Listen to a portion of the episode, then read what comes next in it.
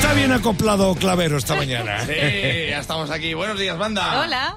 ¿Qué pasa? Pues mira, voy a hablar del rock, de rock hoy, de una noticia de rock. Sí. Que vi en las redes sociales de esta nuestra queridísima casa, Rock FM. ¿Y Pues el otro día vi que Tom York, el, el cantante de Radiohead, Sí. Sí. eh, The Radiohead, perdón, Bueno, Radiohead se entiende. eh, decía que había intentado grabar borracho el disco de OK Computer. Sí. Ah.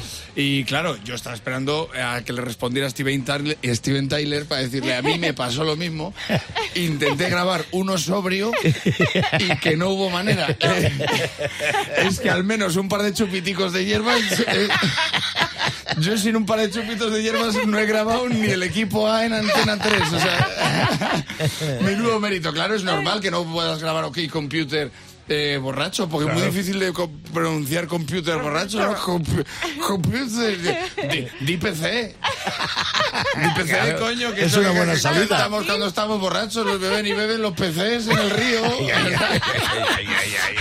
O en Asturias Patria Querida. Sí. En Asturias Patria Querida que se canta en Málaga, en Valladolid, en Barcelona, se canta en todos los lados. En todos lados. Por eso, para homologar esa canción, nos sirven los cubatas en toda España en vasos de sidra. ¿Tú te has dado cuenta de eso? Para justificar que estemos cantando eso en otro lado. Tú has cantado en Asturias Patria Querida y lo sabes. Vamos, muchas veces. Bueno, pues Tom York no aprende, porque debería saber que el alcohol no te lleva a cosas buenas. Ah, ¿no? No, porque te tomas cinco pelotazos, te da por tomar decisiones y, y llega un buen día y llamas a tu grupo Radio Cabeza. Deberías aprender que no estás tomando buenas decisiones. Te lo digo yo que tengo mucha, ¿eh? Que, que tengo mucha, que mi problema no es el radio, es el diámetro. O sea, que yo tengo una cabeza con lo delgado que estoy que parezco la antena de un SEA 131, ¿sabes? Pero es que borracho no puedes grabar las cosas porque no se vocaliza bien. No. Yo un día me había tomado unos vinitos por ahí, le mandé una nota de voz a Sayago, le dije, te espero en Cuzco.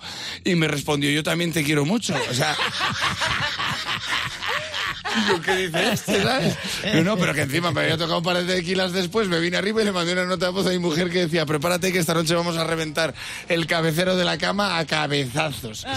Y me contesta, ¿por qué le has mandado esa nota de voz a mi padre? Eh, Miro en el móvil y era verdad que se la había mandado. Digo, pues me ha respondido. Dice, ¿y qué te pone? Y me ponía, te espero en Cuzco.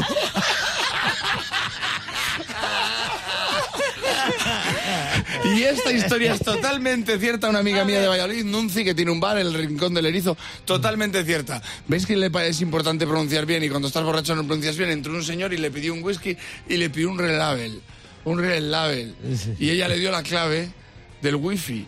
Y, y el tío con el papel Red Label.